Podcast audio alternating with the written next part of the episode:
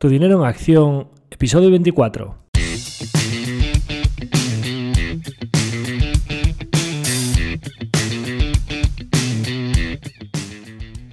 Hola, soy Javier Acción, asesor financiero independiente autorizado y registrado en la Comisión Nacional del Mercado de Valores con el número 149 y asesor del fondo de inversión Acción Global.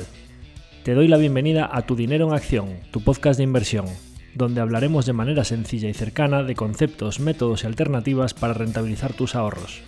Si te planteas sacarle partido a tus ahorros o quieres descubrir qué opciones te interesan más, te invito a quedarte para aprender sobre finanzas con un lenguaje directo y sin tecnicismos. Si tienes alguna pregunta, duda o sugerencia, puedes contactar con nosotros utilizando las distintas vías que encontrarás en nuestra página web www.accioninversiones.com.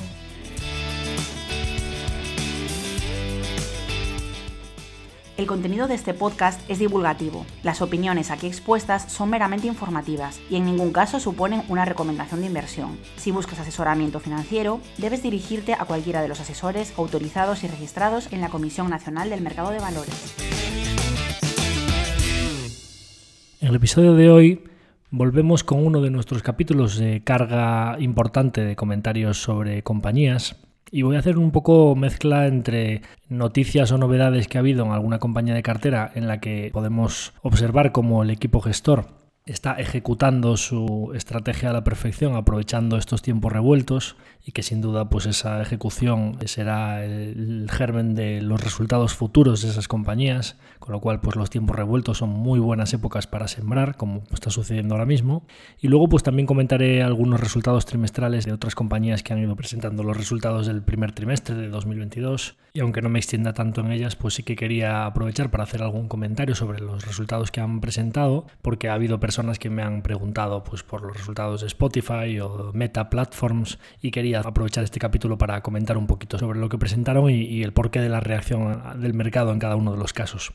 Entonces, yendo con ello, voy a hablar en primer lugar de dos compañías que han tenido novedades y cuyo management me parece que está ejecutando muy bien en el escenario actual como son Tech y Just Scientific, ¿no? Estas compañías, al final, bueno, pues las compañías eh, que se dedican a hacer adquisiciones, cuando sucede que el mercado se tensa, como está sucediendo ahora, el mercado de crédito, pues que se ralentiza o se enfría un poco y suben los tipos de interés, pues eh, hay una doble derivada aquí, ¿no? Y es que las compañías que hacen adquisiciones, pues el mercado, por lo general, tanto en los mercados privados como en los mercados públicos, les asigna un múltiplo más bajo, es decir, la inversa al múltiplo, pues les exige más rentabilidad a sus beneficios, con lo cual las cotizaciones o los precios que se pagan en el mercado privado tienen que ser eh, más bajos y pues puede suceder que alguna de nuestras compañías caiga su cotización y temporalmente pues tengamos menos rentabilidad, como ha sucedido en estos dos casos, ¿no? que, han tenido mayor o menor medida una cierta corrección el mercado. Bastante menos que la media de lo que hay por ahí, porque son muy buenas compañías, pero es verdad que han corregido. Pero la segunda derivada de todo esto es que estas compañías que hacen adquisiciones, si tienen su balance preparado para poder sentarse a negociar eh, posibles compras, cuando se tensa al mercado, las compañías que están preparadas para aprovecharlo pueden ser grandes beneficiarias de estas situaciones. Pues todos conocemos el, caso de una compañía eh, mítica de adquisiciones como es Constellation Software, que fue de las pocas compañías en el mundo que no cayó su cotización en 2008. O sea, cayó inicialmente en 2008 una quiebra masiva de bancos, una de las mayores crisis de la historia, etcétera, y como puede aprovechar para hacer adquisiciones y el mercado sabe que está comprando muy barato, pues terminaron las acciones en positivo en aquel ejercicio, ¿no? Bueno, pues estas compañías de las que voy a hablar ahora están un poco en esta situación, que al final pues están muy bien preparadas, tienen los deberes hechos, tienen peinadas las compañías que les gustan y cuando se a lo mejor pues tenían alguna oportunidad de, de crecimiento inorgánico que no había salido adelante porque el precio no era exactamente el que ellos querían, pues en estas situaciones suele suceder que cuando el management está ejecutando bien suelen cerrarse operaciones interesantes, ¿no? Entonces, empezando por Tech, bueno, Tech que presentó los resultados es una compañía, como ya he hablado varias veces aquí del podcast de ella, es una compañía de infraestructuras urbanas con un componente tecnológico en nichos pues de mucho valor añadido, con márgenes muy buenos y con un viento de cola importante en, la sucesiva progresiva urbanización y tendencia a que el ser humano cada vez viva en núcleos urbanos más grandes y que además queremos que sean sostenibles, ¿no? Y eco-friendly y pues muy preparadas para todo este desarrollo mirando hacia el futuro y de manera muy sostenible. ¿no? Entonces, Tech al final pues estaba presentando unos resultados a finales de abril muy positivos, con un crecimiento orgánico del 13 y pico por ciento. Es una compañía que tiene un objetivo de crecimiento orgánico de entre el 5 y el 10 por ciento. Está presentando el 13 y pico con un efecto de divisa del 5, que más o menos entonces si neteas la divisa, pues su negocio está creciendo al 8. Y claro, lo que decía siempre, si tú a una compañía que hace adquisiciones y despliega capital a tasas altas le pones encima unos orgánicos del 8%, pues claro, si tú despliegas capital al 10, pues vas a crecer al 18. Si despliegas capital al 15, pues vas a crecer al 23. Eso en top line, ¿no? En, la parte de arriba de toda la cuenta de resultados. Pero si además, como le pasa a Sdipte, que estás haciendo adquisiciones que cada vez tienen márgenes más altos, es decir, estás comprando empresas que tienen márgenes superiores a la media de lo que tú tenías, no solo consigues un crecimiento orgánico bueno y un crecimiento inorgánico por esas adquisiciones, sino que el crecimiento según bajas por la cuenta de resultados, como además sobre esas ventas tienes unos márgenes más altos, que ya van por el 18 y pico por ciento y tienen objetivo y creo que muy realista de tenerlos por encima del 20 porque las adquisiciones que están haciendo tienen márgenes bastante superiores al 20%, pues claro, pues el crecimiento en EBIT, Free Cash Flow, etcétera, es bastante superior todavía al que tienes en ventas, ¿no? Entonces, bueno, pues presentó unos resultados muy buenos, con un crecimiento orgánico muy interesante. Eh, hablando de varias de las divisiones pues muy bien y sobre todo diciendo, bueno, pues cuando hablamos de crecimientos orgánicos ahora, también le pasaba a Instalco, que también recomiendo que os leáis eh, la conference call de Instalco en la que hablan, pues claro, típica pregunta, oye, pero este crecimiento orgánico en un escenario tan inflacionista siempre nos puede quedar la duda, ¿no? Oye, tú estás creciendo al 7, 8% porque estás facturando más volumen, es decir, estás vendiendo más o porque estás subiendo los precios para repercutir las subidas que tú tienes. Lógicamente, pues si puedes repercutir precios es bueno, pero no sería bueno que toda tu subida sea porque subas precios y que tu negocio no esté mejorando per se. Es decir, lo ideal sería, como ellos explican que está sucediéndoles, que efectivamente están consiguiendo subir precios, en el caso de Sdiptic de manera bastante inmediata y, seguirá durante los próximos trimestres, en el caso de Instalco, según va cumpliéndose los ciclos promedios de entre seis meses y un año de cierre de los proyectos, los nuevos proyectos ya los van priceando de manera más elevada por todas las materias primas que la subida de los transportes y de las materias primas que están teniendo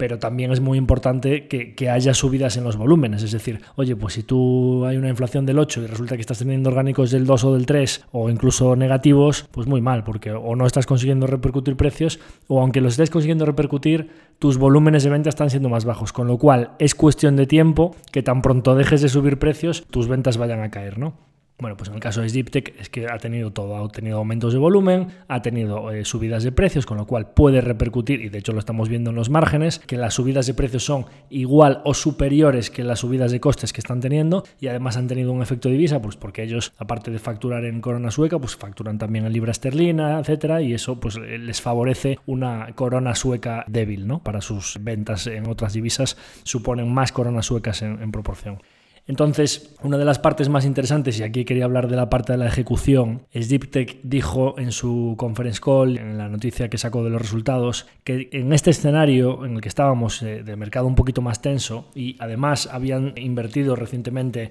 en Italia, en Reino Unido, en Holanda, etcétera, para tener más gente sobre el terreno buscando posibles eh, objetivos para adquirir, pues comentaban que tenían un pipeline tan potente de adquisiciones Sdiptech ya a finales del año pasado había subido el target de 90 millones de EBITDA. EBITDA, pues la, la, métrica que utilizan ellos es como una especie de EBIT, pero descontándole las amortizaciones de los intangibles por las adquisiciones. Es decir, la métrica clave operativa del negocio por sí mismo si no tuviésemos que amortizar nada por las adquisiciones que hacemos. ¿no? Bueno, pues ellos tenían un objetivo de 90 millones de EBITDA a finales del año pasado, que lo cumplían siempre holgadamente. A finales del año pasado lo aumentan entre 130 y 150 más o menos, o sea, te sale de promedio un 135, o sea, lo suben un 50% el objetivo. Yo ya empiezo a ver que con las adquisiciones que llevaban iban a muy buen ritmo y dicen en el release que con el pipeline de adquisiciones que tienen, claro, si tú dices esto en una noticia, pues que creen que el objetivo anual completo lo van a tener hecho antes de otoño.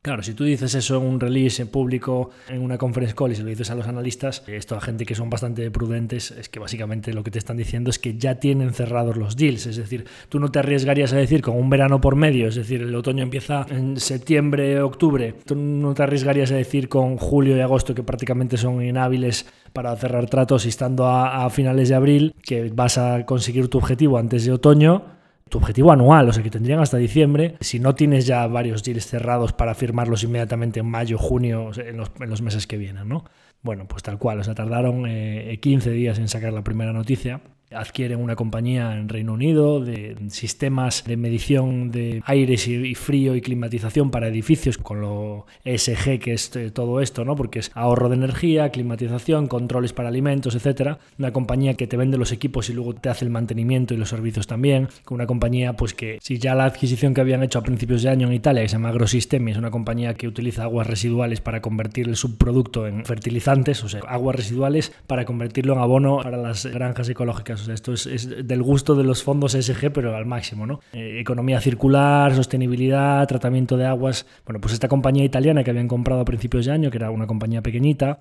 la compraron con márgenes EBIT del 24%, una cosa así. Cuando Deep Tech viene de, con márgenes del 16, 17, 18 y subiendo, estás haciendo adquisiciones de márgenes del 24% en nichos de muchísimo valor añadido y que una vez que tus clientes tienen tu sistema, pues básicamente la facturación de los próximos años es muy recurrente, ¿no? Bueno, pues RDM, que es la compañía que se compra en Reino Unido ahora de ventilación y climatización de alimentos y demás, es una compañía que tiene con el cambio hecho de libras a coronas suecas unas ventas de unos 170, 175 millones de coronas suecas con un margen EBIT de, del 25%, o sea, hace 40 millones de EBIT, que es, pues oye, 40 más 20 que tenías a principio de año, más otra adquisición pequeñita que hicieron en Reino Unido en marzo, pues tienen como más de la mitad del objetivo del año ya hecho, ¿no? Tienen unos 70, 80 millones de EBIT adquirido en lo que llevamos de año y estamos en mayo, cuando el objetivo es de 130 en todo el año, ¿no? Entonces, les faltarían para cumplir el objetivo, que dicen que lo hacen antes de otoño, les faltarían unos 60 y pico millones, o sea, un poquito menos de la mitad del total, llevan ahora mismo un poquito más del 50%, y si cogemos estas cantidades, realmente, o sea, lo que llevan hecho ahora a, mayo, antes de verano, que son unos 70, 80 millones de Vita, el importe de las ventas que ha dado lo, Deeptech, o en el caso en el que no te da los márgenes, extrapolando un poco los márgenes promedio que puede hacer, esto implicaría que más o menos la compañía ha adquirido unos 320 millones en ventas, 320 millones de coronas suecas. Hablamos de que Ziptec es una compañía que a finales de 2021 había facturado en el ejercicio 2021 2.800 millones y que se está comprando entre enero y mayo más de 320 millones. O sea, estaríamos hablando de más de un 10% de incremento de ventas inorgánico cuando se está haciendo orgánico es el 13. O sea, estaríamos hablando de que si no comprasen nada más en el resto del año, esta compañía con lo hecho en 2022 podría hacerte más 22% en ventas, 22-23, y la expansión de márgenes aparte. O sea, que seguro que en la mitad de cuenta de resultados te pueden hacer 25 eh, o cerca de 30, ¿no? Pero es que te están diciendo que el objetivo anual lo van a hacer antes de otoño y les faltan otros 60 millones para cumplir ese objetivo. En la conference call les hubo varias preguntas sobre este tema y ahora os comentaré una que les hice yo. Y eh, una de las preguntas que les hicieron es, oye, vosotros si decís que vais a conseguirlo antes de otoño, ¿es razonable pensar que entonces antes de final de año sigáis comprando y estéis bastante por encima del objetivo? Y la respuesta fue así un poco tal y terminaron diciendo, sí, es razonable pensar eso, ¿no? Pues con lo que les falta por comprar, que serían otros 60 millones de Vita para llegar al, al target que tenían, que dicen que lo hacen pues de aquí a 3 o 4 meses, eso sí implicaría más o menos con los márgenes que tienen a del 20%, otros 60 millones, 60 millones de Mevita es el 20% de otros 300. 300 eh, y 320 que llevan adquiridos a principio de año son 600, con una compañía que facturaba 2.800, estaríamos hablando de que solo en adquisiciones orgánicos aparte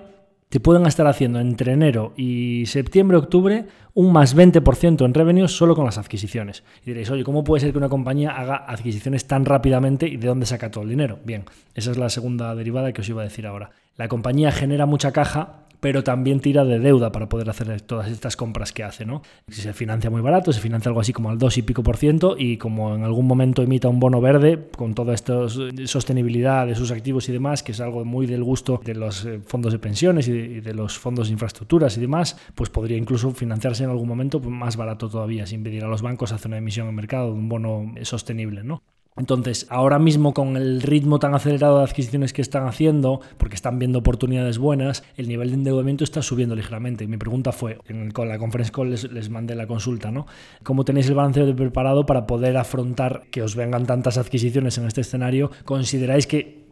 yo que les que estaba queriendo preguntar, oye, ¿no tendréis que ampliar capital en algún momento? Es decir, mm, estirar de deuda está bien, pero todo tiene unos límites, ¿no? Entonces, la contestación que me dieron es que en principio ellos consideran que van bien, que, que los objetivos que tienen de endeudamiento, como cuando haces una adquisición, también aumenta la generación de caja, que en principio consideran que van bien, pero que si, que si en algún momento observan que están encontrando demasiadas oportunidades para adquirir, pues no lo dicen claramente, pero es que en tanto en 2020 como en 2021 hicieron una pequeña ampliación de capital, ¿no? Las acciones han pasado 30 millones de acciones en circulación, emitieron dos un año y tres el siguiente, o sea, han pasado de 30 a 35 en dos años, o sea, un aumento de 10-15% de las acciones en circulación y la compañía ha aumentado un 50-60% las ventas y levita desde entonces, ¿no? Claro, pues porque eh, Ziptec, dependiendo del momento, ha llegado a estar a 30 veces flujo de caja y ahora mismo, aunque emitiesen ahora que las acciones han caído un 50%, está a 20, 22 veces EBIT. Y Ziptec, dependiendo del país, en Reino Unido compra más barato. Yo creo que han ido a Italia porque en Italia también se está comprando más barato, pero pues en los países nórdicos, eh, Holanda y demás, pues comprarán más caro. También depende un poco de, la calidad del activo y de los márgenes de lo que estén comprando. Pero claro, tú haces una pequeña emisión de equity y 20, 20 y pico veces despliegas capital entre 7 y 9 veces EBIT a menos de la mitad de lo que tú cotizas y dos terceras partes de lo que adquieres lo compras con deuda al 2%, pues claro, cuando tú estás desplegando capital al 12, 13, 14%, más unos orgánicos del 8% encima, más que además una parte importante lo financias con deuda que te apalanca esos retornos, pues claro, pues así vemos, ¿no? O sea, es una compañía que después de haber caído las acciones recientemente casi un 50%, porque estaban como a 500, están llegado a estar a 280, una cosa así, ahora mismo están a 300, o sea, ahora mismo la caída desde máximos es un 40. Después de caer las acciones un 40% en seis meses, el retorno de Deeptech desde hace 5 años, que salieron a cotizar las acciones, es de un 40% anualizado. ¿Que puede seguir a este ritmo? Hombre, yo creo que no. Cuando vas ganando escala, lógicamente las adquisiciones que vas haciendo pues son menos aditivas sobre un conjunto así de grande, pero ejemplo muy claro de que el management está aprovechando el entorno revuelto para ejecutar y muy bien, ¿no? Entonces, bueno, pues si cumplen estos objetivos, tan pronto se tranquiliza un poco el mercado. Probablemente mm, la acción ahora mismo con estas noticias tan buenas que han salido, si no está despegando es porque mis estimaciones de que probablemente tarde o temprano tendrán que hacer una pequeña ampliación de capital, como hicieron en 2021 y 2020, probablemente el mercado tema que tengan que hacer esto y ese es el motivo principal de que no estén subiendo eh, rápidamente las acciones. Aparte de que el mercado está tenso en general y todas estas compañías y adquisiciones pues las tiene bajo presión, ¿no? Pero vamos, muy contento con, con todos los desarrollos de esta compañía y, las noticias que están sacando me parecen muy positivas. La segunda compañía de la que quería hablaros hoy y de la ejecución de su equipo gestor en estos tiempos revueltos es Just Scientific, la compañía cotizada en el mercado IM, en el mercado alternativo británico para pequeñas compañías. Y aunque de Jats hablamos hace poquito en uno de los últimos capítulos en los que hablamos de empresas, y recordaréis que os hablaba de todo esto de que era una sleep well position, posición de dormir bien, y que tenía un backlog muy interesante que le, garantizaba un crecimiento orgánico muy interesante para los próximos eh, trimestres, porque la demanda no se había destruido durante el COVID, sino que se había pospuesto. Y recordaréis que en la parte final de aquel capítulo, pues hablaba un poco, dejaba la pregunta en el aire de por qué su equipo gestor durante tanto tiempo no reducía un poquito el hurdle rate o la rentabilidad exigida para sus inversiones con el objetivo, igual que había hecho Mark Leonard en Constellation, para adquisiciones de mayor tamaño, poder desplegar más capital y así en el mix entre capital desplegado y tasa lo que lo despliegas, pues si la tasa no es tan alta pero la cantidad de capital que despliegas es más elevada, pues que el compound pudiese ser igualmente elevado, aún admitiendo pagar un poquito más, ¿no? Y bueno, pues he tenido que traer muy pronto de vuelta otra vez a Jazz Científica al podcast tan poco tiempo después de haber hablado de ella en aquel capítulo porque, y me pongo de pie, redoble de tambores,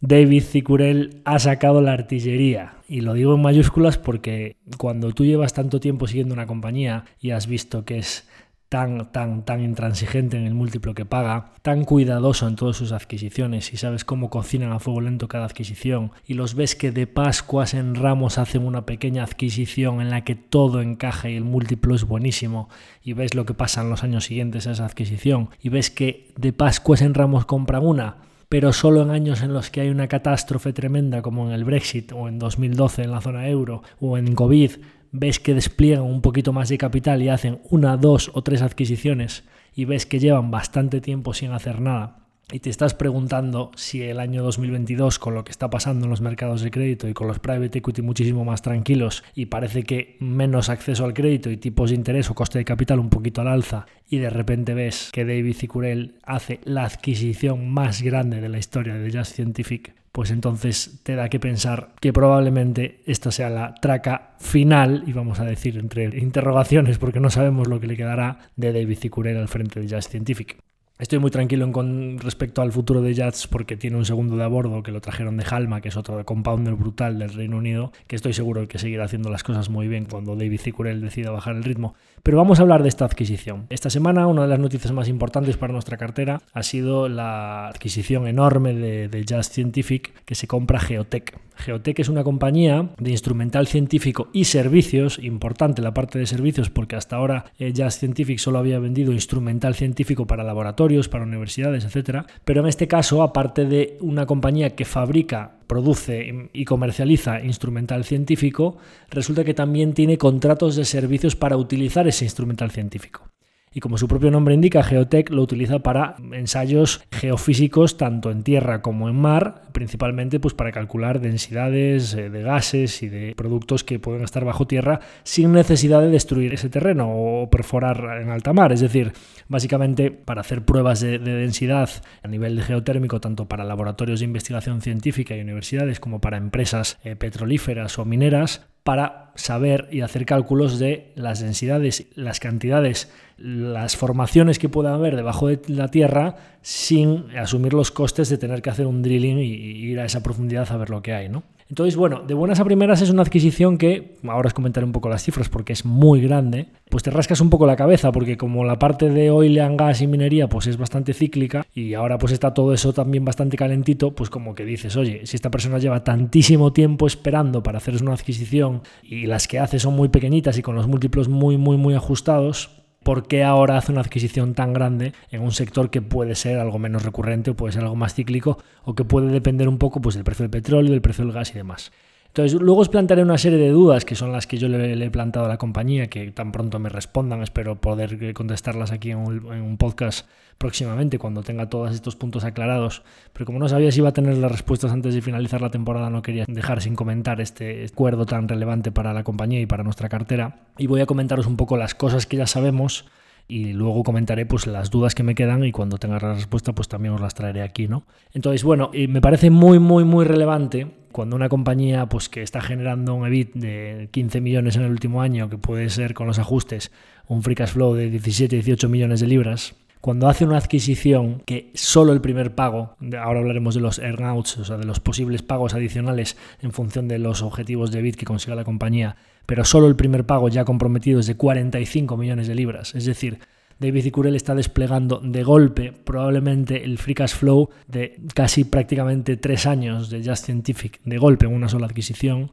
Y en función de los earnouts que puede llegar a pagar hasta 80 millones, desde 45 hasta 80, o sea, los earnouts son otros 35, pues claro, para un free cash flow menor de 20, pues probablemente estamos hablando de que mm, se puede ir hasta el free cash flow de 5 años se acaba de desplegar de una sola vez, ¿no? Y diréis, ¿y cómo financia todo esto? Pues una persona a la que le dé igual el precio de la acción probablemente habría pagado bastante con acciones, pero a David Cicurel, con el porcentaje de acciones que tiene de Just Scientific, no le da igual el precio de la acción de Just Scientific, con lo cual nos trata muy bien a los accionistas. Y aquí vuelvo a la ejecución en tiempos revueltos y lo importantísimo que es tener un equipo gestor que con los intereses alineados los 45 millones puede permitírselos pagar con caja y con líneas de financiación porque lleva mucho tiempo sin adquirir utilizando su free cash flow para amortizar todas las líneas que tenía dispuestas de todas las adquisiciones anteriores, con lo cual puede pedir una línea nueva de 100 millones que cancela la de 60 anterior, estamos hablando de que el primer pago es de 45, con lo cual con la disposición que tenía de, la línea anterior se va a quedar dispuesta en unos 60 con unos 15 o 20 en caja, o sea que se va a quedar con la caja neta justo del primer pago, pago es decir, una deuda neta de 45, teniendo disponibilidad de caja y otros probablemente 40 disponibles en líneas, aunque terminase teniendo que hacer el earn-out, que ahora os diré lo que tiene que cumplir, lo que supondría que pague esos variables a posteriori, se quedaría todavía con disponibilidad de línea suficiente para nuevas adquisiciones que pueda haber, con lo cual parece que si tú haces una adquisición de este calibre, pero no pides líneas solo para esto, sino que pides líneas para más, parece que podrían estar viendo en el mercado nuevas oportunidades. Y claro, pues cuando tú ves una compañía te dicen además, que, que sí que sabemos? Pues sabemos que es una compañía que te dan una cifra promedio del, del, EBIT que generaba esta compañía en años normales y luego lo que generó con todo el mundo cerrado durante el COVID. Y generaba pues 6,3 millones de, de EBIT en los años promedio. De esos años no te dan la cifra de revenues, pero te dicen, es decir, no sabemos los márgenes normalizados, pero sí que te dicen que con el mundo literalmente cerrado, esta compañía, lógicamente, pues con las universidades, los laboratorios científicos y todos los pozos y las minas petrolíferas cerradas donde no se estaban haciendo pruebas de este tipo, pues generó un EBIT de 1,5 millones en el año que va desde el justo el COVID, desde abril del 20 hasta abril del 21, con todo el mundo cerrado, generó 1,5 millones de libras con una facturación de 7,3. Es decir, vamos a interpretar aquí que cuando te cae muchísimo la facturación porque el mundo cierra y tú generas un EBIT de 1,5 millones y esto es un margen EBIT de más del 20%,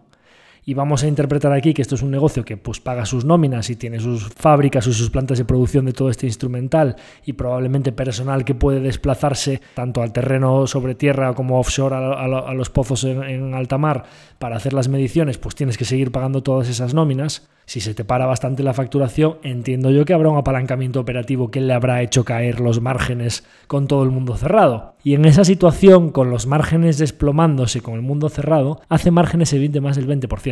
Lógicamente una de las preguntas aquí es, oye, cuando estabas haciendo EBIT de 6,3 millones, ¿cuánto facturabas? Porque seguramente, aunque el EBIT fuese cuatro veces más, estoy seguro que la facturación no era cuatro veces más, sino que era menos. Es decir, que los márgenes de esta compañía normalizados seguro que son muy superiores al 20%. Y esta es una de las primeras cosas que no nos están diciendo, pero es que eh, Jazz Scientific en sus mejores años ya después de toda la expansión que traía durante los últimos años, porque hace tiempo cuando no tenía la escala actual, pues y además estaba comprando sus primeras empresas, con lo cual hay gastos de estructura que todavía no están muy repartidos entre toda tu red de empresas y aún esos costes de adquisición todavía son importantes sobre el conjunto. Pero cuando vas teniendo una masa crítica más grande y ya has implementado todos los procesos de eficiencia para adelgazar la estructura de esas compañías y los gastos centrales ya están más repartidos, pues ya hasta entre 2019, quitamos COVID porque es un año muy especial en el que se les paró también a ellos las ventas, hicieron márgenes del 12 en pleno COVID, pues en años como el 19 como el 21, pues están haciendo márgenes del 16, 17%.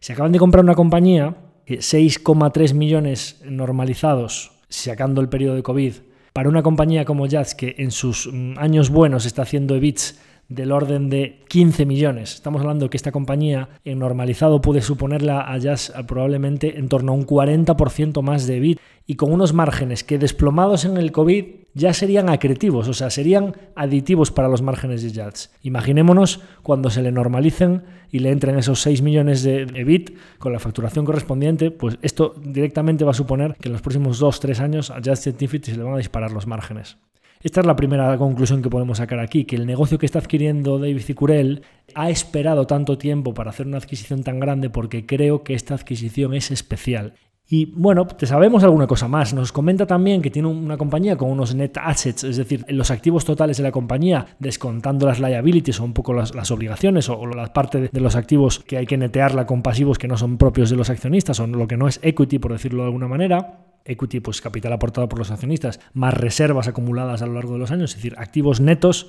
de unos 19 millones de, libras, ¿no? Y luego nos dan también el dato de que de esos 19 millones de libras, 11 millones, 11,6 concretamente, son cash. Entonces aquí nos surgen varias dudas. Eh, primero, necesito saber si aparte de este cash, si hay algo de deuda financiera, que es también otra de las preguntas que he hecho para saber un poco la caja neta que puede tener la compañía o no. Porque si no tiene deuda y solo tiene ese cash, otra de las preguntas que surgen es, oye, de los 45 o 80 millones que estáis pagando en función de si la compañía genera un EBIT de 6,3 hasta 11,4, es decir, conforme la compañía vaya ganando más, Jazz Scientific tiene que ir pagando más hasta que la compañía genere un EBIT de 11 millones. En todos los casos es un múltiplo de 7 veces, es decir, 7 por 6, pues 40 y pico que está pagando ahora. 7 por 11, los 80 que pagaría futuro, ¿no? Entonces ya vemos una primera cosa que David Cicurel nunca ha pagado más de 5, 5 y pico veces EBIT. Entonces por esta compañía que tiene estos márgenes que ya vemos que pueden ser enormes, vemos que ha estirado un poquito, o sea que ha abierto un poquito la mano y que se ha ido a 7 veces. Primera duda que tengo, oye, este Netcash dicen que el, exceso de efectivo que se genera en esta sociedad hasta que se complete la transacción tienen que pagárselo también a los accionistas. Mi duda es, el exceso de efectivo desde estos 11 millones hasta la cantidad final o estos 11 millones también es un pago adicional? Porque si estos 11 millones que tiene de caja neta de la compañía no hay que hacerlos en un pago extra, estos 11 millones hay que detraerlos de los 45 que está pagando, con lo cual probablemente el múltiplo no sea 7, sino que sea más bien las 5 que solía pagar David Cicurel.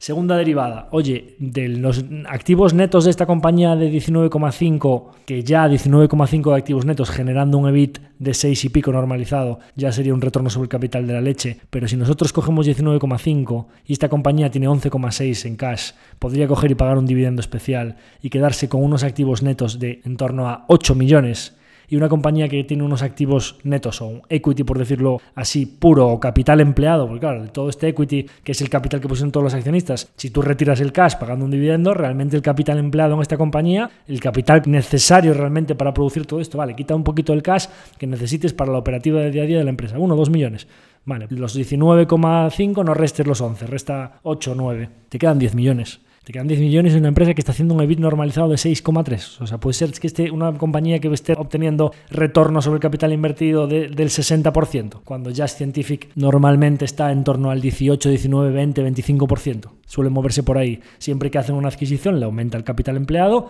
y esos primeros años le baja el ROTIC, que es la métrica que utilizan ellos. ¿no? Return on Total Invested Capital, el retorno sobre el total del capital invertido. Bueno, pues es que a lo mejor esta compañía puede estar haciendo retornos entre dos, el doble y el triple que, que hace Just Scientific. Esto cuadraría con que ya David Cicurel haya esperado tanto para hacer una adquisición especialmente grande, que haya utilizado líneas y que haya utilizado bastante cantidad de endeudamiento para pagar esta adquisición, porque probablemente lo aguanta muy bien y dudo mucho que en una compañía muy cíclica y con poca recurrencia David hubiese utilizado tanta deuda, y que además está haciendo un poco la adquisición de su vida o su traca final, como decíamos antes, porque es una compañía que puede tener unos márgenes muy superiores a los de Just Scientific y puede tener un retorno sobre capital muy superior al de Just Scientific. Con lo cual, esto es un salto para la compañía brutal. Tenemos que ver muchas cuestiones que ya le he planteado a la compañía y que probablemente nos irán contestando próximamente, como pues qué pasa con este cash, cuánta deuda tiene, cuáles son los márgenes normalizados reales que no parece que sean del 20%, sino probablemente más, cuánto va para universidades y cuánto para empresas petrolíferas, cuál es la recurrencia cuál es la parte de servicios y cuál la de instrumental científico que venden,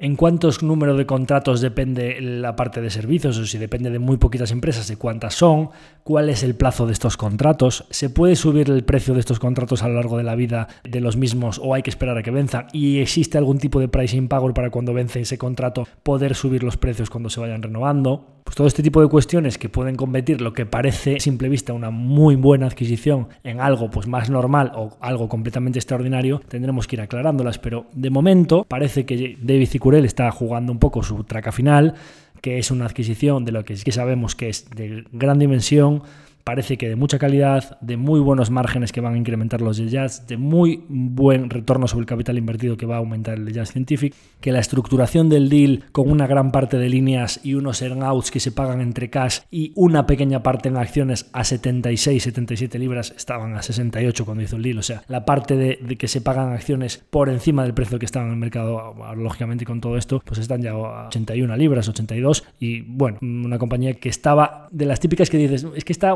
poquito exigente, siendo una small micro cap o small cap, ya no tan micro, pero entre small y medium, no ni siquiera ni siquiera podríamos decir que sea mediana, ¿no? Nunca está barata, o sea, estuvo barata hace años, pero recientemente es que 20, 20 y pico veces no es tan barato, pero claro, por estas cosas, porque de repente tienes un, un equipo gestor que siempre te sorprende positivamente y con el que duermes muy muy muy tranquilo y eso hay que pagarlo. ¿Por qué? Pues porque ya es científico ahora mismo, con entre 45 y 80 millones, prácticamente todo con líneas y con muy poquitas acciones, te pega un salto en EBIT entre el 30 y pico y, si llega a conseguir los earnouts, a lo mejor del 70%. O sea, está pegando un salto de 3 o 4 años, ¿no? Entonces, claro, pues eh, es una compañía que acaba de pasar de estar entre exigente y en precio a estar muy barata de un día para otro y solo con un acuerdo, ¿no? Con lo cual el mercado pues no ha recogido la totalidad del acuerdo, pero vamos, un 20 y pico por ciento sí que, sí que lo ha recogido, ¿no? Entonces, bueno, pues eh, nos faltan bastantes cosas por saber, pero vamos, tiene pinta de que esto es un salto para la compañía muy, muy, muy relevante, que además parece que David Cicurel no lo ha hecho a ciegas porque tenían una división de instrumental científico para geología comprada en 2012 que se llama GDS Instruments, con lo cual algo del sector ya sabían y ya saben las dinámicas del sector y ya saben si es un sector bueno o no. Con lo cual hay eficiencias entre las dos compañías que pueden aprovecharlas, pueden eh, juntar el catálogo para vender servicios y productos a todos los jugadores del sector que demanden este tipo de instrumental científico, este tipo de servicios para geología. Así que bueno, contando con que es un equipo gestor que sabe muy bien lo que hace y que conoce ya previamente el sector y que sabe las empresas que hay, los directivos, etcétera, probablemente cuando hacen una adquisición de estas características y de esta envergadura, lo que tiene pinta de que es bueno y que no nos están contando, probablemente nos iremos enterando de que esto es bastante mejor de lo que parece a simple vista. La tercera compañía sobre la que quería hablaros hoy en cuanto a la ejecución de su equipo gestor y quizá aprovechando que es una compañía sobre la que he hablado menos aquí en el podcast porque bueno, pues no había grandes novedades y bueno, pues ya tengo alguna tesis publicada sobre ella y, quizá pues he hablado mucho en el pasado sobre ella y recientemente desde que tengo el podcast, pues es una de las compañías de cartera en las que pues nos hemos parado menos, así que hoy es un buen día para hablar de ella. Esta compañía es Align Technology, la compañía que produce Invisalign, eh, sabéis que tenemos una tesis subida en YouTube que se llamaba La oportunidad de invertir en un negocio extraordinario, invertir en Invisalign. La podéis buscar para ver un poco los factores o las circunstancias por las cuales nosotros invertimos en ella en una gran caída que había tenido entre 400 a 100 y pico por acción antes del COVID. Posteriormente pues se habían ido las acciones eh, muy rápidamente a 300, luego vino COVID y la volvimos a ver hasta a 100, a 100 y pico. ¿no? Después a continuación vino el boom de, mercado y de todo su negocio post-COVID y se fueron de 100 a 700. Entonces ahora quiero recapitular un poco la tesis y lo que ha sucedido. Nosotros lógicamente es una compañía que conforme iba subiendo y se iba fraguando nuestra tesis, pues tuve que ir vendiendo también acciones porque el peso era muy elevado y entonces, bueno, pues fui vendiendo a 400, a 500, a 600, ¿no? Y llegaron incluso a 700. Entonces, claro, cuando tú vas vendiendo acciones de las que tenías y lo que sucede ahora es un poco vuelta atrás por los factores que ahora os comentaré, están ahora mismo como a 280, eh, pues lógicamente pues el peso que tenemos ahora mismo es bastante más reducido. Entonces, os voy a contar un poco mi proceso de pensamiento para decidir, oye, yo había comprado a 160, se vendieron a 400, a 500, a 600, etcétera, según venía la subida. Cuando vuelve atrás la compañía de una manera tan abrupta, porque ha caído más de un 50% desde máximos, y hay que decirlo, a 700 estaba completamente desproporcionado el precio. Yo, por valoración, no suelo vender un negocio maravilloso como este, sino que siempre me guardo unas poquitas por lo que pueda llegar a pasar, ¿no? Por mantenerla en el radar, por seguir analizándolo, por saber todo lo que evoluciona y porque es un negocio muy bueno que no sabes nunca hasta dónde puede llegar la valoración. Además, lo peor que puede pasar cuando tienes una compañía que está cara, como creo que tiene mucho margen de crecimiento por delante, es que, bueno, pues el múltiplo puede subir y bajar, pero tú te sientas y esperas y acompañas al negocio en su crecimiento, con lo cual lo peor que puede pasar es que lo que era caro en dos o tres años se te convierta en precio y ya está, ¿no? Bueno, pues el mercado, lógicamente, con la subida de tipos de interés, pone todas las valoraciones altas en su sitio y digamos que pues a nosotros la compramos a lo que pensábamos que era 10 o 12 veces free cash flow y a 700 estaba como a 50 veces free cash flow. O sea, fue una, una verdadera barbaridad, ¿no? Es verdad que el negocio había crecido, pero el múltiplo se multiplicó por 4 o 5 veces. Entonces, ¿qué es lo que ha pasado recientemente? Y también quiero comentaros un poco aquí de circunstancias adversas para el negocio de la compañía y lo que creo que está haciendo el management, que me parece que es lo correcto. Aquí lo que pasó básicamente es que, primero, comparables muy difíciles, porque básicamente a mediados de 2021 todo Estados Unidos estaba en una nube de liquidez y cheques al portador para cualquier consumidor de 1200, eh, es decir, los rescates de COVID, etcétera, ¿no? Sabéis que los americanos básicamente cuando les dan un cheque de 1200, o sea, según les está entrando en la cuenta, están viendo a ver en qué se lo gastan. O sea, el consumismo de Europa no tiene nada que ver con el de Estados Unidos, ¿no? Entonces, bueno, pues así, ventas de iPhones, trading con criptos, Robin Hood y toda esta historia que pasó de, los brokers eh, de Internet y la especulación que hubo. Y mucha gente dijo, oye, ¿Me saco la mascarilla? Pues me voy a arreglar los dientes eh, poniéndome en Invisalign, ¿no? Con los cheques que me han dado. Entonces, primero, comparables muy difíciles. Segundo, la situación en China es, mm, como todos sabemos, incluso recientemente con su política de COVID-0, bastante grave en los últimos confinamientos que ha habido en zonas residenciales de muchos millones de personas. hablamos de ciudades que tienen 10, 12, 15, 20 millones de, habitantes, como Shanghái, etcétera, que están confinadas, pero completamente confinadas. No, oye, voy a la compra. No, que estaban el gobierno repartiendo comidas por, los edificios y, en muchos edificios que no les llegaban, pues pasando hambre y, y habiendo revueltas porque no tenían ni comida, ¿no? De hecho, un empresario de aquí de Galicia con el que estuve hace poquito me comentaba que tenía una fábrica grande allí, comentaba que no es que tuviesen la fábrica cerrada, no, no, que habían intentado pedir permiso para ir a la fábrica, buscar equipos fundamentales que necesitaban, informáticos y ordenadores, etcétera, para poder trabajar, que no te permitían, pero vamos, ni, ni ir a la fábrica a buscar nada, o sea, cerrado pero total, ¿no?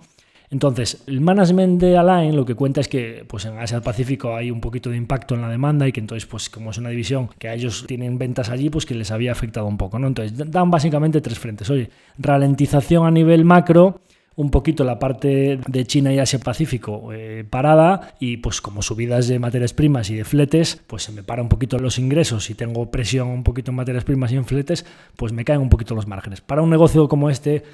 que te caigan un poco los márgenes, pues en vez de hacer un margen del 25-26% de bit que estaban haciendo, pues hacen un margen del 20, del 22, o sea, quiere decir que, que no es ningún drama, ¿no? Yo pues empiezo a investigar un poco porque necesito saber en una compañía en la que siempre la tesis bajista es que aquí va a aparecer competencia, cuando yo he dicho por activa y por pasiva que Align no es Align versus la competencia, es alineadores versus brackets, es decir,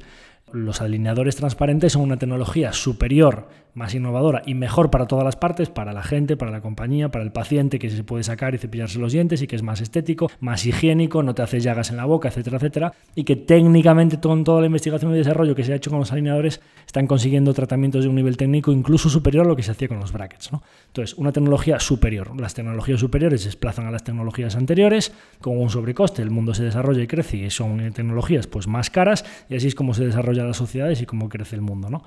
Pues todo el mundo piensa que como es algo tan sencillo que lo ves a simple vista y que parece una tontería así de un material plástico como de una goma así eh, modificable o de una especie de resina que se hace con láser y luego se pule y que es tan fácilmente hacerlo, con unos márgenes EBIT del 25 en retorno sobre el capital, pues es una compañía que genera unos ROIs altísimos, pues que le van a aparecer competencia de todos lados y que se la van a merendar. Siempre, ya lo decía en la tesis inicial, buscáis en Value Investor Club cada cuatro años tesis bajista, short line, short line, pues las acciones a 20, las acciones a 80, las acciones a 200, las acciones a 400, short line, short line, short line. No, pues que vamos a ver, es otra vez le está pasando y dice, no, es que le sale competencia. Entonces yo digo, bueno, voy a verificar si, hay, si es la competencia o realmente aquí se está ralentizando un poco todo y ya está, porque lógicamente pues es un consumo que tú arreglarte los dientes, los adolescentes es mucho más recurrente porque se lo tienes que hacer a la edad en la que su mandíbula y su desarrollo de su hueso está en su punto óptimo, pero la, la parte de los adultos es consumo discrecional puro, es decir, yo me puedo arreglar los dientes este año si tengo disponibilidad de dinero,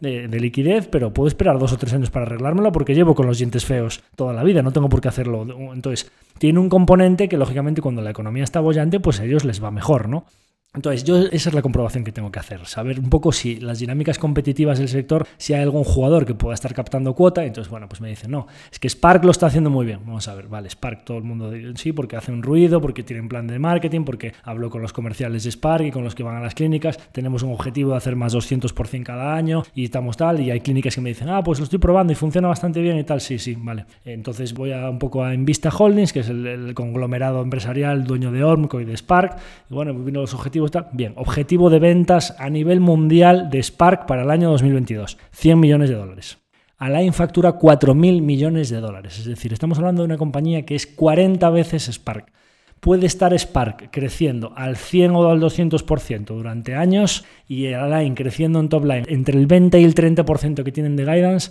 que como el 15% de los tratamientos de ortodoncia a nivel mundial se hacen con alineadores Queda un 85% de tarta para conquistar que está en manos de los brackets. Le puede ir bien a Line y le puede ir bien a Spark. Es decir, como hablaba el otro día de Netflix versus Disney, no, no, la tesis es en línea versus a streaming, o sea, a demanda versus en línea. Pues aquí es alineadores que son mejores frente a los brackets. No necesito que le vaya mal a Spark para que le vaya bien a Line.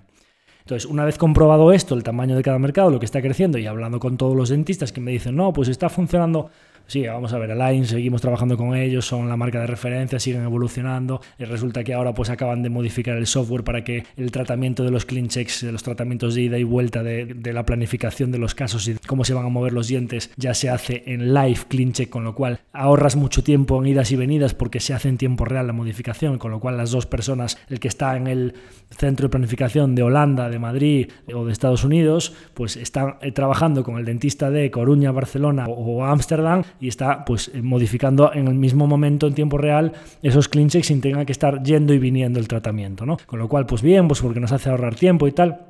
Entonces digo, bueno, pues el problema parece que la gente que tiene 80 tratamientos al año con Align, pues tiene unos descuentos del 40% eh, sobre el total de tratamientos, va a ser muy complicado que cojan volumen con la competencia suficiente y pierdan todos esos descuentos, porque tiene que aparecerte una alternativa tecnológicamente superior, económicamente inferior, lógicamente, y claro, una compañía que vende más barato que Align, que para conseguir una tecnología superior tiene que invertir muchísimo en investigación y desarrollo, tiene que invertir muchísimo en marketing, ese eh, círculo virtuoso que tiene es, muy complicado de conseguir, de verdad. Entonces, bueno, una vez comprobado esto, digo, bueno, pues China. China pues es un 5, entre un 5 y un 10% de la cuenta de resultados. Oye, pues ¿cuánto pueden haber caído las ventas en China? Mm, ¿Un 50%? Bueno, pues es un 2 y pico por ciento, ¿vale? Pues no, no me justifica que las ventas de Alain hayan caído o se le haya ralentizado frente a lo que decían de Guidance tanto, ¿no? Entonces sigo rascando. ¿Y qué pasa? Bueno, pues aparte de los centros de planificación de tratamientos que decía antes, Alain tenía dos fábricas fundamentales para los alineadores, que eran Juárez en México y en el interior de China, en sitios donde la mano de obra es más barata que los mercados principales donde ellos producen. Resulta que intuyo, porque ellos no lo han dicho en, la conference call, que en China, aunque la fábrica no está, está en el interior, no está exactamente en las costas donde fueron los confinamientos duros, los centros logísticos de China con el confinamiento y política COVID-0 se congestionaron, o sea, se colapsaron completamente, ¿no? Es decir, tú para pasar por una zona que está completamente confinada, tus pedidos se quedaban eh, parados, con lo cual hubo bastantes retrasos de tratamientos que estaban en la fábrica de China, porque hay dentistas que me dicen que un tratamiento que lo encargamos hace un mes todavía no llegó y uno que lo encargamos hace dos semanas ya lo tenemos en la clínica. ¿Por qué? Porque uno de ellos había ido a la fábrica de China y el otro había ido a la fábrica de México. El de México está aquí y el de China todavía no llegó. Entonces todo cuadra con que allí tuvieron un problema más grande que la demanda de la gente china a la que le venden los tratamientos, sino que mucha gente de otros sitios del mundo cuyo tratamiento se estaba fabricando los alineadores en el centro de producción de China, pues eso se ralentizó. Eso parece que está en vías de solucionarse porque en China están mejorando bastante las cosas a nivel logístico, pero es que además te pones a buscar y te encuentras que la compañía, cuando empezó a haber problemas de suministro en 2021, justo después del COVID, y a ellos les empezó a aumentar mucho la demanda, tomaron la decisión de abrir un tercer centro de producción en Polonia, que está entrando en funcionamiento. Es decir, Centroamérica, Asia, Europa. Es decir, van a tener tres centros de producción a nivel mundial, aparte de todos los centros de planificación, que es un poco ya más software, diseño del tratamiento y tal, sino de producción, fábricas de producción de alineadores en sí mismas, todas las fábricas de tratado láser, o sea, de, de tallado láser de estos alineadores para que esté cada centro de producción cerca del sitio donde está teniendo demanda. Es decir, desde México puedes atender probablemente a toda Norteamérica como mínimo y probablemente a bastante parte de Sudamérica. Desde Polonia vas a poder atender a todo lo que sería EMEA, o sea, Europa, Middle East y África, etcétera, etcétera. Y desde el centro de China, pues podrás atender a todo APAC, Asia, Pacífico, Japón y demás, ¿no? Lo cual tiene muchísimo sentido y además me hace coincidir que la caída de márgenes que acaban de tener, pues aparte de la subida de costes, pues puede haber bastante implicación de que la fábrica de Polonia ya está teniendo costes, está justo en el ramp up que ellos dicen, bueno, no, el ramp up de Polonia según vaya entrando, pues lógicamente te va mejorando los márgenes, porque cuando vas aumentando la ocupación a lo largo de un año y pico, pues los márgenes van a ir mejorando. Entonces, la verdad es que todo encaja bastante bien y cuando hablas con las clínicas, aparte de decirte que han mejorado este tratamiento de los clean checks en live, etcétera, porque son mucho más rápidos ahora que les ahorran tiempo, también te dicen, bueno, aparte de la subida de precios y tal, tiras un poquito del hilo y ves que, pues Alain ya a finales del año pasado, cuando estaba todo hipercaliente, los precios subiendo, muchísima inflación y los dentistas tenían tantos casos que realmente que les subiesen un poquito los precios no les afectaba, pues tomaron la medida de esos tratamientos de ida y vuelta, los envíos, pedir eh, alineadores adicionales o hacer peticiones de enganches para mover piezas, etcétera, las piececitas que van en los alineadores, aparte del propio alineador, cada uno de esos pedidos adicionales tiene un coste de 15 dólares o 15 euros. Con lo cual, ¿cuánto puede encarecerte esto el tratamiento? Bueno, pues en torno a 80, 90 dólares. Bueno, por un tratamiento medio de 1.300 dólares con los descuentos incluidos, pues a lo mejor es un pricing power que están metiendo ahí de un 6 o un 7%. Con lo cual, la compañía, anticipándose a todo lo que venía después, ya estaba subiendo precios, ya estaba eh, haciendo un centro de producción en Polonia para prepararse para los problemas de cadena de suministro y el aumento de la demanda, con lo cual me da la sensación de que son problemas bastante temporales, que lo de China está en vías de solución, que el management se anticipó y como decía, en tiempos revueltos, ejecutando bastante bien. Y aquí quería decir un poco, y diréis, oye, pues claro, si todo esto va a volver a mejorar y la compañía ha caído de 700, que estaban a 200 y pico, pues probablemente a lo mejor pues, puede ser una buena oportunidad. Bien, ahí vamos. La compañía, yo os había dicho ya desde hace bastante tiempo que creía que era una compañía que iba a estar en torno a 800 millones, un billón de free cash flow en breve. Ya están 800 millones de free cash flow y aunque este año con estos problemas puede presentar a lo mejor algo menos, creo que perfectamente en un año normal la compañía con el centro de producción de Polonia, creo que perfectamente puede estar en situación de hacer un billón de free cash flow. Capitaliza ahora mismo 21 billones, o sea, hace nada capitalizaba 40 y pico 50, o sea, estaba como 40 veces, 50 veces free cash flow. En torno a 20 que está ahora mismo ¿Y cuál es la oportunidad? La compañía, creo que cuando dijeron lo de China, todavía el confinamiento no les había afectado a la totalidad del trimestre primero. Y para mí, Alain fue mi canario en la mina, o sea, la primera compañía que presentó resultados que dijo que estaba la situación macro en Estados Unidos, que ya no había tanta alegría. Por eso a mí me sorprende cuando ahora de repente dice Snap que no, que la situación macro, dijo el otro día Target y Walmart que no estaba pero si hacía varias semanas que teníamos compañías en cartera que estaban diciendo que la situación en Estados Unidos no estaba tan alegre. Por eso a mí hay veces que me sorprenden reacciones del mercado que, dicen, no, es que hay crisis. No, crisis no, es que lo que había era un boom el año pasado y que las bases comparables están siendo muy complicadas. Crecer un 3, 4, 5% sobre una base comparable que estabas volando es como quedarte la ganancia de COVID y, sobre eso crecer un poco más, ¿no? Bueno, pues Alain fue nuestro canario en la mina cuando ya nos dijo el 20 y pico de abril, o sea, solo 20 y pico días después de terminar el trimestre, que la situación macro en marzo se había deteriorado bastante y que en abril no estaban viendo ninguna mejoría. Entonces, bueno, pues ninguna mejoría en abril, China confinado completamente, sigue habiendo presión de materias primas, etcétera, etcétera. La base comparable del segundo trimestre del 21 de Alain es la más difícil de su historia en la que más facturaron de la historia y en la que hicieron los mejores márgenes de su historia. ¿Esto qué implica? Que los resultados del segundo trimestre que va a presentar Alain en agosto, bastante probablemente, aunque ya haya mejorado la situación en China, etcétera, etcétera, creo que esos resultados pueden ser bastante feos. O pueden ser feos o la base comparable va a ser muy complicada. Lógicamente el mercado va a atender a los comentarios que digan ya de julio y de agosto, o sea, de, un poco de qué va a pasar hacia adelante. Pero yo estoy un poquito a la expectativa y como os imagináis, con las acciones que vendí y la caída que ha tenido la cotización últimamente, pues aunque nosotros teníamos unos beneficios altísimos, que ahora eh, las que vendimos ya nada, porque ya las vendimos con mucho beneficio, pero las que tenemos actualmente, pues ese beneficio se ha reducido mucho porque están a 280, las compramos a 160 más o menos, pues un por 4 por 5 ya vamos a tener en las que tenemos ahora mismo en cartera, creo que tenemos un 50% de beneficios, no mucho más, ¿no? Pues estoy, me queda uno y pico con toda la caída que ha tenido, más las que vendimos. Bueno, pues estoy deseando aumentar un poquito, pero probablemente aquí voy a tener paciencia, porque la situación macro, si se empezó a deteriorar en marzo y abril, no creo que mejore de un día para otro, porque lo de China, probablemente los confinamientos duros les van a afectar casi en la totalidad de por lo menos abril y mayo casi enteros. La presión de materias primas no creo que haya mejorado de un día para otro. Y lo de Polonia va a ser un ramp up progresivo a lo largo de este año, pero que empezaremos a ver los frutos hacia finales de año. Con la base más difícil de su historia para comparar en el segundo trimestre. Pues probablemente es la típica que me estoy empezando a frotar las manos de que a lo mejor le pueden llegar a pegar un viaje ya definitivo, pero que estoy deseando que pase. Porque si pasa, Creo que la compañía estructuralmente, por decirlo de alguna manera, no tiene problemas, que no es un problema competitivo, que el management, como digo, está ejecutando muy bien y anticipándose a los problemas del sector, o a las decisiones importantes que tiene que tomar en el momento correcto, con lo cual, fundamentales no de un cuarto o dos cuartos, sino fundamentales ya de largo plazo de la compañía, funcionando bien, equipo gestor ejecutando bien, y precio probablemente bajo presión por unos factores más coyunturales o de este trimestre o del siguiente, puede ser una muy buena oportunidad. Con lo cual, pues a eso estoy esperando y veremos qué presentan en los resultados de agosto. Bien, habiendo hablado ya de estas tres compañías en las que me he parado con bastante detenimiento y ya os anticipo que tenemos algún caso más de ejecución extraordinaria por parte del equipo gestor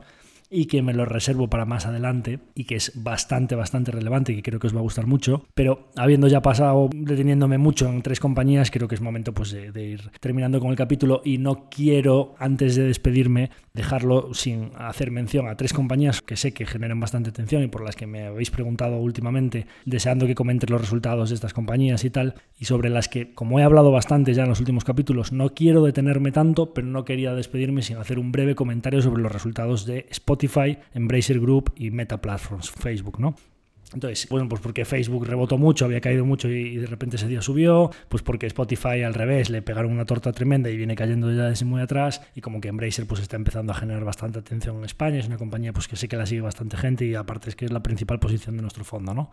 Entonces, empezando pues por Spotify, por ejemplo. Voy a comentar un poquito de cada una de ellas simplemente para que sepáis mi opinión sobre los últimos acontecimientos. Spotify, lo único que tengo que comentar aquí, muy buena ejecución, quizás no, no hay ningún hecho tan relevante como los anteriores que he comentado en Sgiptech, en Jazz y en Align, pero la compañía sigue ejecutando bien, Two-Side Marketplace, los podcasts, o sea, yo ahora mismo si miro en enero tenía 40%, en febrero 42%, en marzo 45%, en abril 48%, o sea, la penetración de Spotify en podcast es cada vez mayor. Está, it's happening, o sea, está sucediendo. Se están quedando con todos los podcasts que no tenemos vídeo, cada vez más gente utiliza Spotify. Con lo cual, toda esa parte está funcionando, la música está funcionando. ¿Qué está pasando? El equipo gestor está posponiendo la recompensa. La única métrica que está obsesionado completamente el mercado con ella es el gross margin. Es decir, mi producto a cuánto lo compro y a cuánto lo vendo. Eso es lo único que está mirando el mercado. ¿Por qué? Porque si Spotify sigue aumentando en usuarios, sigue aumentando el ARPU, es decir, lo que le cobra cada usuario, que son métricas que os recomiendo que vayáis mirando. Oye, usuarios,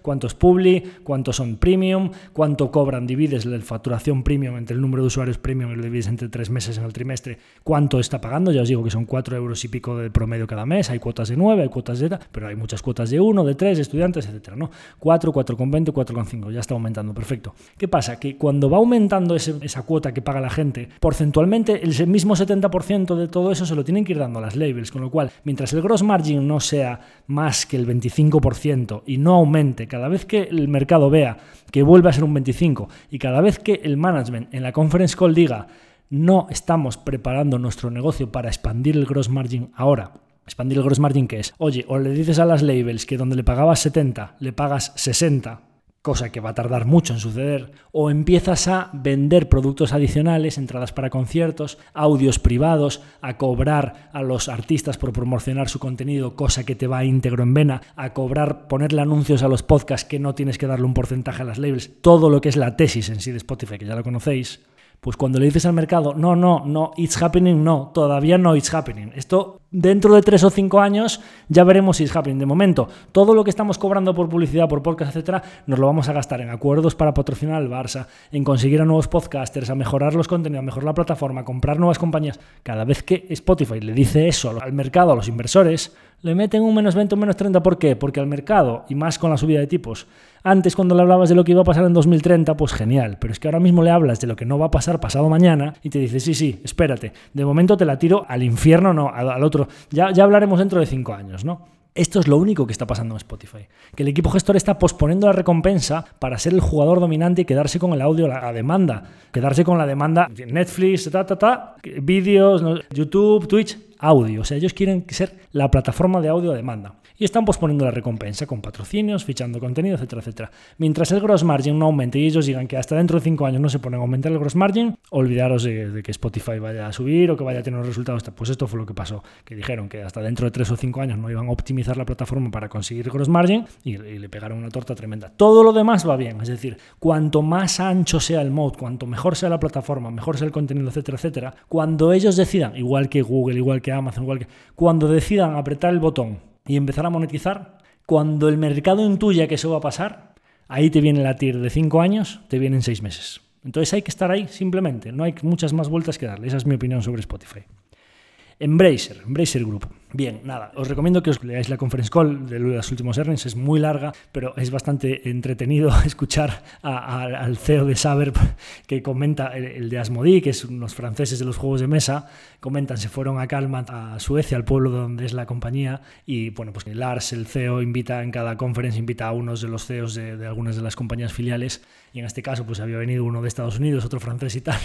y se ve que el día anterior pues bajaron a tomarse unos vinos y se les debió complicar, porque tenían cada comentario en la conference call que de verdad son para verlos. Ya el personaje este, o sea, el, que era el CEO, es el CEO de Saber Interactive, que es una de las filiales más relevantes de Embracer, ya es bastante personaje en sus declaraciones y siempre se le va la lengua comentando cosas que Lars le dice, cállate, no comentes nada, tienes que ser más humilde, que no digas... Pero bueno, dio un show en la conference de Embracer que os recomiendo que escuchéis la conference porque hay cada perla pero brutal, ¿no? Aparte de varias bromas de llamar a Lars de la familia, si pues, se podía poner a su lado y si le podía dar el brazo por encima y si pronunciaba bien Asmodee, que parecía tonto cuando lo pronunciaba mal y tal, muchas bromas que hizo. Se le fue la lengua como siempre, dijo que Evil Death, un juego que sacaron hace un par de semanas, que en la primera semana vendió más de 500.000 copias y era imposible saberlo porque no está en Steam, tiene un acuerdo exclusiva con Epic y de repente soltó que habían vendido entre consolas y PC más de 500.000 copias en la primera semana, ¿no? Con lo cual, pues al mercado le gustó que hubiese vendido bien. También comentó que el cambio de fecha de Saints Row, el juego de Volition que va a sacar Deep Silver, que lo sacan en agosto, el cambio de fecha que fue súper oportuno porque se sacaron del medio un montón de competencia que había en febrero y marzo y que en agosto volvió a decir, no hay competencia en agosto, o sea, en agosto, si el juego es bueno, sale en la fecha perfecta, ¿no? Y más cosas que comentó de colaboraciones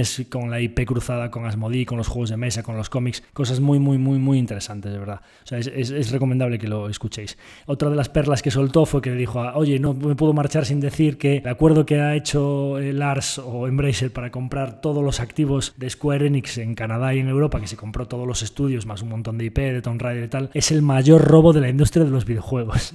y le dice, les dice Lars, cállate, que tienes que ser más humilde. Y dice, no, no, perdona, el acuerdo lo hiciste tú. Eh, yo no tengo por qué ser humilde que el que el acuerdo lo hiciste. Sea, que, por 300 millones toda la industria dice que ese acuerdo, los estudios, los activos, o sea, los programadores, los estudios que adquirió y toda la cartera de IPs que estaban con unos resultados bastante pobres porque había desacuerdos entre los estudios canadienses, europeos, etcétera, con los jefes japoneses que les ponían objetivos demasiado ambiciosos. Porque claro, cuando tú eres Square Enix y vendes Final Fantasy, todo lo que vende un estudio pequeñito que tiene Tomb Raider no sé cuánto, pues te parece poco, ¿no? Porque vendes en Final Fantasy copias a millones como si fuesen eh, caramelos, ¿no? Entonces, bueno, pues parece que había una sinergia muy grande entre los estudios canadienses, americanos, europeos, etcétera, de Square Enix para mm, formar parte del, del paraguas de Embracer y que creen que la filosofía y la forma de ver las cosas y los negocios es mucho más parecida a la de Lars, IPs muy potentes que estaban inframonetizadas y bueno, pues si llegas a los japos, que en la situación tensa que estábamos ahora mismo aquí en el mercado y con todos los videojuegos de capa caída, etcétera, y parece que 300 millones de dólares por todo eso, pues se le llama el one of the biggest steal of the century, ¿no? O uno de los mayores robos de la historia de los videojuegos. Bueno, en fin. Nada, la verdad es que la conferencia es interesante, habla mucho de IPs cruzadas, de las perspectivas que tienen para los próximos años, de una cartera de IPs de, de juegos AAA, que lo más importante, cada juego AAA, por supuesto, Saints Row, si sale en agosto, si sale bien, en Bracer van a subir las acciones. Si sale mal, le van a pegar a las acciones. Es decir, cada lanzamiento AAA, el mercado va a estar mirando para él. Pero lo importante es que cuando tú tienes 25, 26 eh, juegos AAA para cual los próximos cuatro años estás empezando a decir que vas a sacar, dependiendo del año, entre 4 y 5 juegos AAA, o sea, uno por trimestre, el peso de cada uno de ellos, y además tienes un trimestre como, el que acaba de salir, ahora, salir mismo, que Tiny Tinas, el juego que sacó Gearbox, eh, tenía un acuerdo de exclusiva con Epic y que además pues, eh, Take Two, que es la, la, empresa de publishing de Take Two, que es una de las empresas de videojuegos más grandes de Estados Unidos, tenía un acuerdo de manera que pagaba todo el, desarrollo de ese juego y hasta que no cubran ingresos, pues no empiezas a llevarte royalties. Con lo cual, en el último trimestre, el único juego que sacaron AAA, que es Tiny Tinas, que dicen que se vendió muy por encima de las expectativas, parece que en la primera semana ya cubrió los costes. Take Two todavía no está confirmado, pero que le van a empezar a venir royalties a partir de abril a Embracer y a lo largo de toda la historia una vez cubiertos los costes, el 50% del beneficio se lo lleva Embracer y va directamente en vena porque no te costó desarrollarlo, que lo pagó Take Two, pues oye, en ese trimestre que has cerrado, si ese juego no te generó royalties todavía y era tu único juego AAA, es que todo lo demás que publicaste era back catalog, o sea, catálogo anterior, no juegos antiguos. Más del 90% de las revenues del trimestre es, es back catalog. Bueno, pues si tú estás vendiendo un montón de catálogo anterior, tienes un pipeline de, AAA que va a estar bastante diversificado porque cada vez pesa menos. O sea, el juego más grande de Bracer ahora mismo no llega al 5% de las ventas ¿no? de cada trimestre. Tienes una plataforma como Asmodi que es súper recurrente y súper generadora de caja, que te permite además hacer adquisiciones con un poquito más de deuda. Estás haciendo un cambio a IFRS, que es la normativa contable más estandarizada para las activaciones de los videojuegos y los intangibles que no los vas a poder amortizar a nivel contable, con lo cual el operating EBIT cada vez va a ser más parecido al EBIT que mira eh, el mercado el free cash flow aumentando y haces antes de finales de este año tienen un uplisting del mercado alternativo sueco al mercado principal, con lo cual todos los ETFs van a ver una compañía de 90 billion SEC y van a tener que comprarla para meterla en sus indexados, cambio contable, uplisting, triples A, eh, Asmodi generando free cash flow, Lars sigue ejecutando y haciendo adquisiciones, parece que aprovechando el mercado muy, muy, muy baratas. Pues hombre, es que no sé, igual me puedo equivocar y a lo mejor esto a 8 o 9 veces EBIT creciendo como un reloj a más del 40% anualizado, pues resulta que termina siendo caro. Pero la verdad es que yo para mí esto, o sea, de verdad, creo que el mercado tan pronto se tranquilice, creo que, sabéis que no juego a, re-race de múltiplo, pero creo que como mínimo tiene que pagar fácilmente entre, entre 15 y 20 veces por esto, ¿no? Más lo que crezca hasta entonces, o sea, quiere decir que es una compañía de las que pues, tenemos el 8% del fondo ahí ahora mismo, o sea, es decir, ha aguantado mucho mejor que el mercado la caída. De hecho, últimamente ya está empezando a subir y claro, pues el peso está aumentando bastante en la cartera y no he vendido ni una todavía, ¿no? Entonces, bueno, pues eh, bastante tranquilo aquí. La verdad es que es otra de las compañías en las que veo muy buena ejecución y en las que estoy bastante tranquilo. La verdad es que son quarters de transición porque no han pasado grandes cosas, porque el único lanzamiento grande que había pues no genera royalties todavía, como lo cual pues no ha habido grandes acontecimientos, pero empieza lo bueno a partir de agosto en adelante. O sea que bueno, creo que catalizadores bastante importantes durante los próximos seis meses para la tesis de Embracer y bueno, bastante tranquilo aquí con lo que está pasando. Y la última compañía, aquí no comentar tampoco mucho nada de los resultados, Meta Platforms, eh, un poco pues Facebook, WhatsApp, Instagram, todo este conglomerado de social media o de, publicidad. Sabéis que todo esto está bajo mucha presión, pues porque la situación macro, pues porque TikTok, etcétera. Bueno, en los resultados subió mucho, pues porque básicamente habían tirado de 400 a 180 y cuando mm, han bajado tanto las expectativas, el mercado está tan pesimista y esta compañía se va al hoyo, etcétera, pues nada, con que saquen un trimestre en el que dicen pues que han cumplido guidance, que vuelven a crecer un poquito para el trimestre anterior, en los peores trimestres de la historia porque Apple les ha destrozado, etcétera, y con la compañía sobregastando y pues todos los márgenes deprimidos y, Google sacándoles cuota de e-commerce y no monetizan WhatsApp y Instagram pues a ver si consigue con los reels copiar a TikTok o no y resulta que la ventaja competitiva, pues yo lo he contado aquí, yo he contado en el podcast todas las cosas malas que no me gustan de, Meta y de, las, igual que al César lo que es el César lo contrario, aquí hay que decir las cosas. El rendimiento medio, o sea, la tasa compuesta de Facebook en los últimos cinco años no llega al 5%. O sea, es decir, una inversión pobre no, lo siguiente. En cinco años, básicamente con lo que ha hecho el mercado de la tecnología, no te ha dado dinero. hombre, si te vas a 2012, 2014, cuando salió a cotizar, pues sí, entonces sí que te está haciendo un 15, un 17. Nos ha jodido, pero es, que, sí pero es que eso te lo ha hecho el Nasdaq. O sea, quiere decir que es una inversión que te habrías comprado un ETF y lo habrías hecho mejor, ¿no? Bueno, pues dicho esto, Claro, pues no hay que mirar hacia atrás, sino hacia adelante. Bien, cuando tú tienes tanto pesimismo, cuando están las expectativas tan bajas, cuando ya se da por hecho que TikTok les hace un agujero, que esta gente va a invertir 10.000, 11.000, 15.000 millones incrementales en el metaverso y que eso va a ir al hoyo porque eso no le va a salir bien, cuando vemos que hay una presión de Google y que el algoritmo ha dejado de funcionar porque con la IFDA de Apple pues ya no es tan medible y entonces los anunciantes que retiran su presupuesto de ahí lo ponen más en TikTok, en Google, en prensa tradicional, la situación macro, que al final la publicidad es cíclica, Bien, cuando todo eso lo tienes en precio. Y a mí lo que me pasa con Facebook es que cuando yo, yo miro, o sea, muchísimas compañías, eh, ticker, abuela pluma, pues que me van llegando, que me van recomendando, que me dicen, oye, mírate esto, mírate esto, pues es raro el día que no me mire cinco o seis compañías, digo, no en profundidad, sino abuela pluma de decir, oye, eh, vamos a mirar rápidamente si pasa los primeros filtros, un poco de evolución de las ventas, skin in the game, si hay gente que tenga acciones, eh, márgenes, un poco unas cuantas métricas muy, muy sencillas que miro para ver si, uy, esto me llama la atención, voy a seguir mirando, ¿no? Pues imagínate, 5 o 6 al día, pues a lo mejor son 25 o 30 a la semana, pues a mí me tapas los ojos. Y en una de esas 30 miradas rápidas de la semana que hago, me metes por el medio Meta Platforms y no me dices qué compañía es. Y tú te pones a mirar las, los earnings y el free cash flow y todas las métricas de esa compañía y te da vueltas la cabeza. O sea, es una locura. Es una locura que esté cotizando a ese precio. O sea, es como decir, oye, esto o se volatiliza mañana, o este negocio va al hoyo y se lo meriendan de un día para otro, le caen un 50%, los márgenes se, deterioran completamente, viene el cataclismo más grande a, nivel macro que es deje de haber publicidad online, o esta compañía está tan, tan, tan barata que es que es insultante. O sea, cuando dices, oye, tú inviertes en value o en growth. No, no, es que tengo una compañía con ventajas competitivas y que ahora mismo, con la situación en la que estamos, sea que para, o sea, sobre una base brutal del año pasado, simplemente ha crecido poquito no vamos a decir que no es una compañía de crecimiento, es que ahora mismo está creciendo menos, cotizando a un precio, es que vamos a ver, depende si miras earnings o free cash flow, si ajustas el CAPEX por crecimiento y utilizas las amortizaciones, utilizas el CAPEX total de working capital, que está como a 12, 14 veces, o sea, es un despropósito absoluto y eso, hay gente que dice, no, de family of apps, ¿no? O sea, yo solo miro Facebook, Instagram y WhatsApp, no descuento todo lo que se están gastando en Reality Labs por el metaverso como que no lo descuento. es decir, yo prefiero ser sincero conmigo mismo y decir, no, es que esto está 12 veces con este tío fundiéndose esa pasta que se está gastando en Reality Labs porque es que se la va a seguir gastando. Y si ya no descuentas, es que 10 billones sobre 40 que está haciendo de bit es el 25%. O sea, en vez de a 12, podríamos decir que esto a lo mejor es que está a 8 a 10 veces si no se gastase eso. Bien, barata o muy barata o tremendamente barata. Vamos a dejarlo ahí.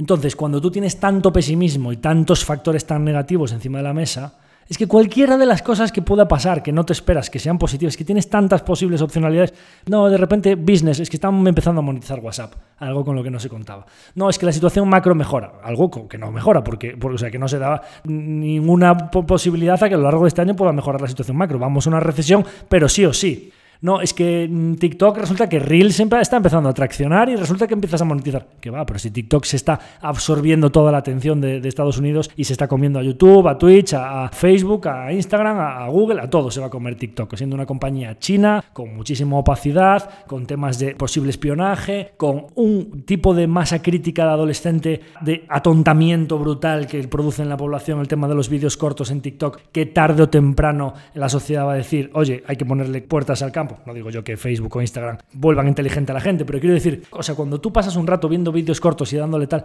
tal pérdida de tiempo absoluta, joder, pues es que en Facebook o Instagram, pues a lo mejor puedes incluso hablar con gente conocida, pero es que en TikTok, tarde o temprano, todo eso tendrá que reajustarse. Entonces, oye, pues no, es que eh, resulta que le viene muy mal dadas y resulta que en los primeros earnings que tal te dicen, no, es que vamos a bajar un poquito el CAPEX. No, es que en vez de 10.000 vamos a invertir un poquito menos en el metaverso, vamos a ir un poquito más despacio. Cualquier cosa de esas que pase, es un negocio que está imprimiendo billetes a tal velocidad que claro, es que se está recomprando a razón de 20 billones al año y 20 billones una compañía que capitaliza 400 que te está recomprando el 5 o 6% de la compañía cada año. Es decir, se está empezando a devorar como cuando hizo Apple, cuando estaba 10 veces beneficios Apple y empezó a devorarse y que dijo, no, vamos a ser neutral cash. Claro, pues que Facebook, si tú miras la, la caja neta de Facebook, está en clara reducción los últimos trimestres porque está autodevorándose, está empezando a recomprarse, que es lo que le hemos pedido siempre. Si lo piensas, para como accionista, un negocio que imprime billetes a esa velocidad y que está devorándose, lo mejor que te puede pasar es que las acciones estén bajas. Con lo cual, pues que se devoren todo lo que puedan mientras tanto. Y algunos de vosotros me habéis preguntado, joder, pero es que la tesis de Meta se ha deteriorado. Bien, te lo compro, se ha deteriorado un poco y yo fui el primero en decir aquí que los resultados no me habían gustado, que TikTok, que pues todas las cosas que ya sabemos, ¿no? Cuando el precio se deteriora muchísimo más rápido que la tesis y la compañía todo metido los ingredientes dentro, el múltiplo, la ventaja competitiva, la ejecución del management, la calidad, los márgenes, retorno sobre el capital,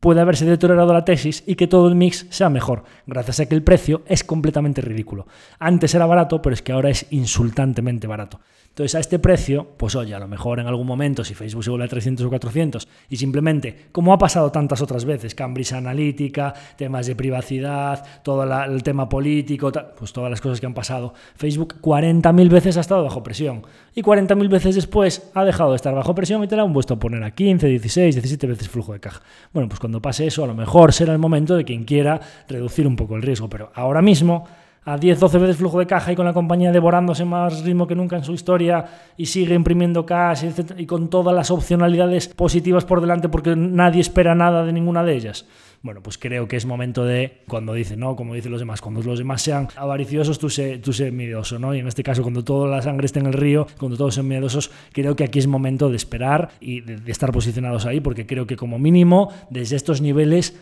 debería hacer un retorno razonable en los próximos años. Así que al final, pues de estas tres compañías que no me quería parar tanto y he hablado más rápidamente de ellas, pues en conjunto ha sido como otra más de las grandes, pues eh, creo que por hoy ha sido suficiente. Vuelvo a insistiros en que estamos preparando un capítulo de despedida de temporada muy, muy, muy interesante, así que pues os cito para ese final de temporada que haremos dentro de una o dos semanas más o menos, a mediados de junio. Así que bueno, despedirme de vosotros hasta la semana que viene y daros las gracias como siempre por estar ahí y todo el feedback que me dais, que los comentarios son muy de agradecer. Por supuesto, como siempre, invitaros a que lo compartáis con vuestra gente cercana si os ha parecido útil e invitaros también a que nos sigáis apoyando en ese objetivo de las 5 estrellas en Spotify, los que todavía no lo hayáis hecho. Y nada más, me despido de vosotros, hasta el próximo capítulo.